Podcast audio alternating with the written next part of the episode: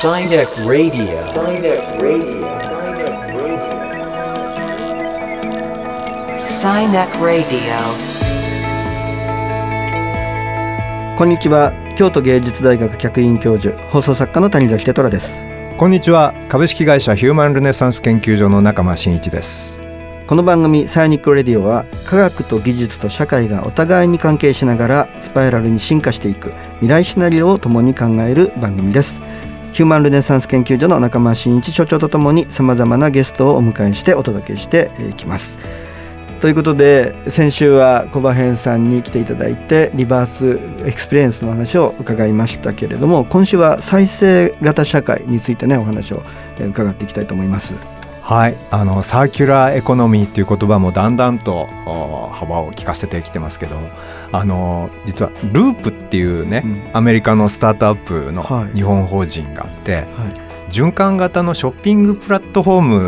ムの試験運用を始めるっていうんでこれ面白いと思って申し込んで手を挙げて、はい、僕もあの試験運用にこれから参加するんですけれどもどうもあれなんか見てると単なるリサイクルじゃなくてなんかおしゃれな感じもあるんですよね。なんかだからあの再生型社会っていうのも、えー、単に我慢をするっていうことじゃなくてねえー、よりクリエイティブな社会なのかなと思いながらあイマジネーションを膨らましてます。はい今日はその辺を小葉編さんにたっぷり聞いていきましょう。はいということで、えー、サイニックレディオスタートです。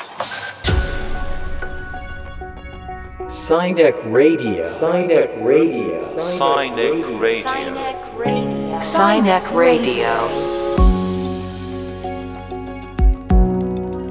オということで先週に引き続きインフォバーン代表のこばへんさんこと小林弘人さんです。よろしくお願いいたします。よろしくお願いいたします。よろしくお願いしますはいあのー、先週は reverse experience の話を伺いましたけれどもそれあの新しい社会の姿にね変わりつつあるというようなことでその一つのキーワードとしてregenerative、えー、まあ再生型の社会っていうようなね、はい、ことをキーワードに挙げてらっしゃるなと思いまして今日はそのあたりを詳しくお聞きしたいと思います。はいえっとまあこれもちょっとアフター GAFA の方でも触れたと思うんですけれどあんまり最近記憶力が悪いみたいなんで。すけどえっとあのあの一つ言えるのは壊してしまったもの、はい、直す社会ですね。だからでっかく言うと今気候変動だったり、はい、ゴミあのプラスチックごみだったり、まあ、そういう地球環境についてなんですけれどもこれも本当待ったなし。でこっち側もやっぱりそれを直していく修正していく。だから前ちょっと前にサステナブルっていう言葉が流行ったと思うんですけど、はい、サステナブルだと持続なんですね。持続じゃなくて、さらにあのそこから汚染された土壌とかをもう一回復元しなきゃいけないみたいな。この再生も考えながらイノベーションを考えなきゃいけないなっていうことでこの再生型社会って大きなあの意味で、えー、これを言ったんですね。なんか1992年の地球サミットの時にあの12歳の小学生のセバン鈴木が国連のねでスピーチしてそこで直し方がわからないものをこれ以上壊すのはやめてくださいっていうように あの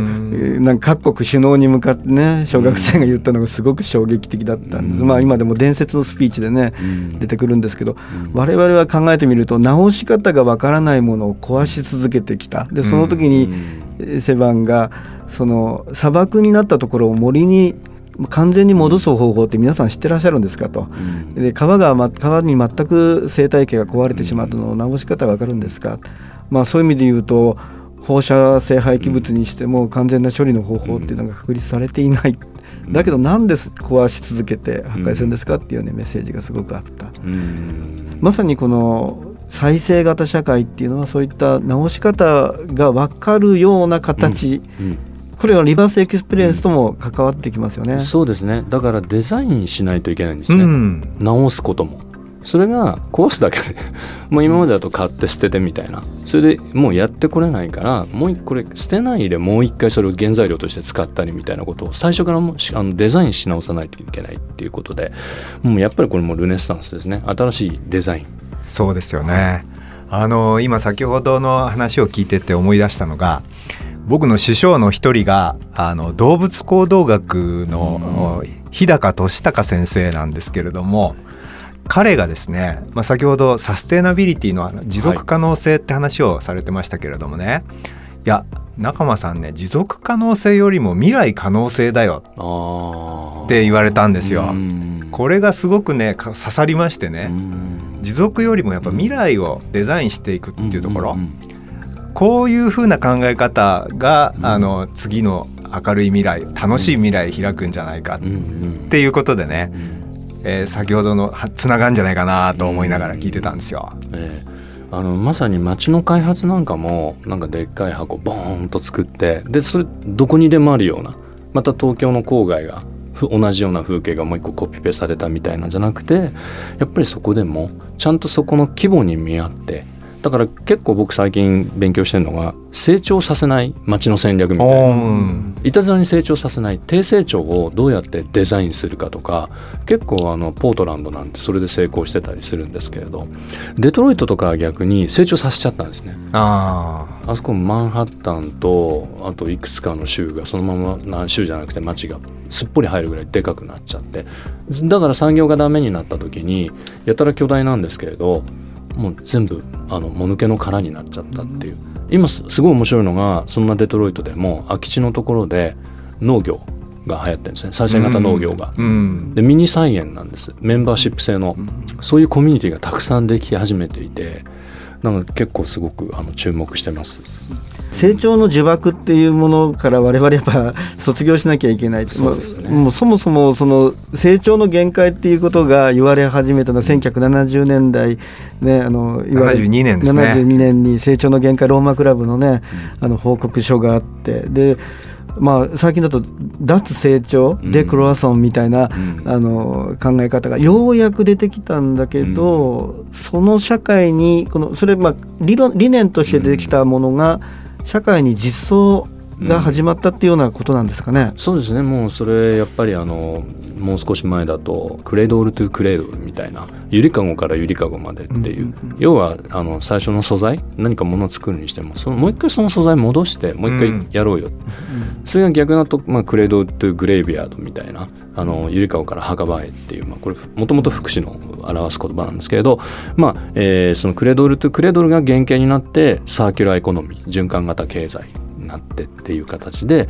あのもうリデュースあのリユースとか、日本だと 3R で一時期企業が、あの取り組んでたんですけれどそれじゃもう追いつかないよと。3R もリデュースリユースリサイクルって言って、はい、みんなリサイクルが中心と思うんだけど、はい、リサイクルこれ最後の手段なんですよね、はい、なるべく使わなかったり修理しながら作っていくっていうのがまずあって、でもしくは今までのもう一回リリユースしていくっていうのがあってそれができないものがあったらまあしょうがないけどリサイクルするっていう、その順番なんですよね。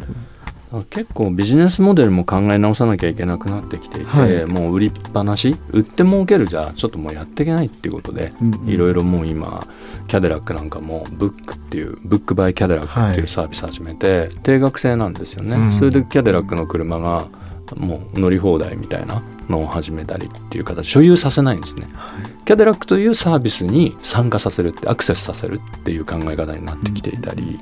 うん、うんまあ、そういうキャデラックもそうでしょうけれどもいわゆるハイブランドって言われてるところが、はい、もうエシカルが必須になっているっていう状況、はい、そのあたりもあの小林さん指摘されてますよね。そうですね。あのもうこれは ESG 投資あの、うん、耳にしたことあるかもしれないんですけれど、うん、そちらの方での投資責任が求められてきて、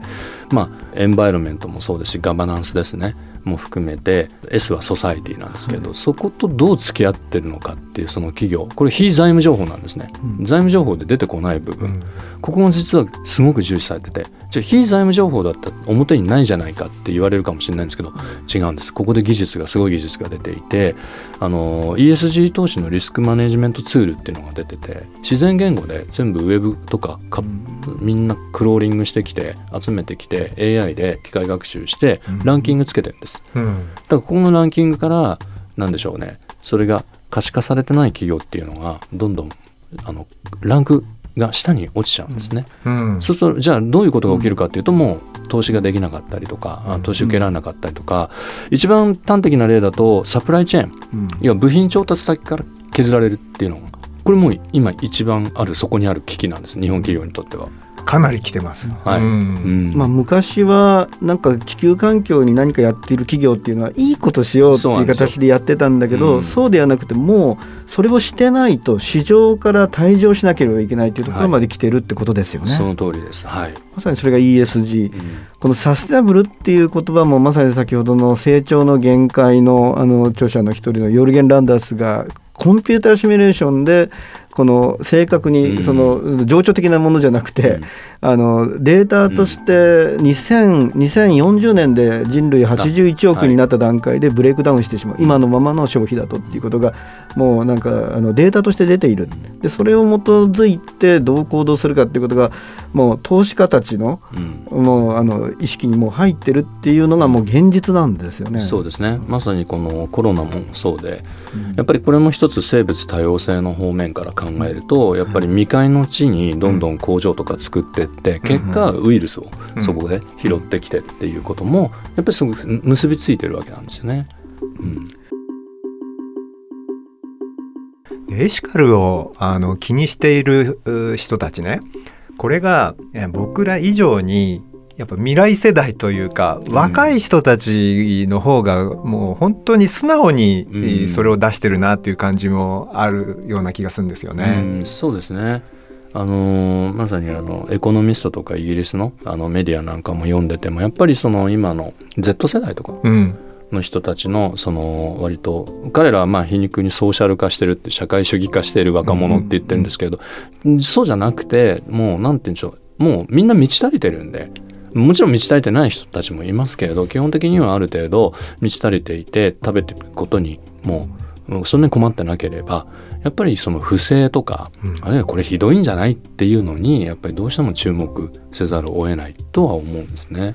パーマカルチャーってこともね以前出ましたけれどもそのまあ3つの配慮ってねパーマカルチャーの場合言っていて、まあ、人への配慮自然への配慮それからあの資源をいかにこの、えー、循環させる分分配していくかみたいなことがすごく言われていたんですけどもやっぱりエシカルの基本ってそのものが、えー、まあどこから来てどこに行くかっていうことを僕たち全く考えずにね、うん、20世紀は生きてきたんだけど、うん、自分の手にするものが一体どこから来るかそしてそれがどういうようにあの消費させた後どうなっていくのかっていうことを意識する時代それがまあサーキュレーションってやっぱことなんだろうなと思いました。ですね。あと結構なんかその商売で儲かれば何何やってもいいのかっていうのもあって、うん、やっぱりユーザーインターフェースでもなんかこのちっちゃい文字でいっぱい書いてあって クリックしないとサービスに入れないみたいな、うん、そういうことも全体的になんか今後見直されるんじゃないかなとは思いますね。そうですね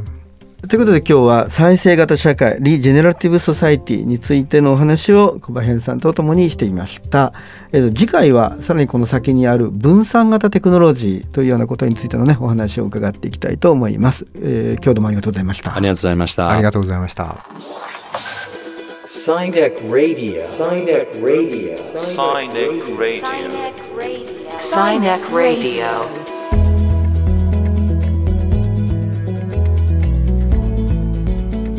ということで、えー、今回はエコとかエシカルとかそんな話をしてきましたけどいかがでしたでしょうか？はい。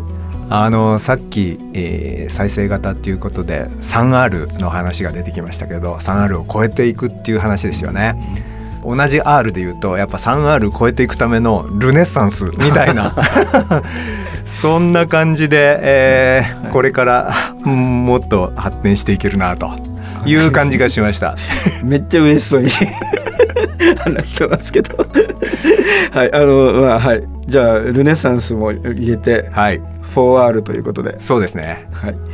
ということでサイニックレディオ。この番組では現在の世の中に起きている事象をサイニック理論に基づきピックアップ解説するコンテンツをオンエアしていきます。コンテンツはラジオ放送のほかポッドキャストでも配信されます。ということでお相手は谷崎テトラと中間真一でした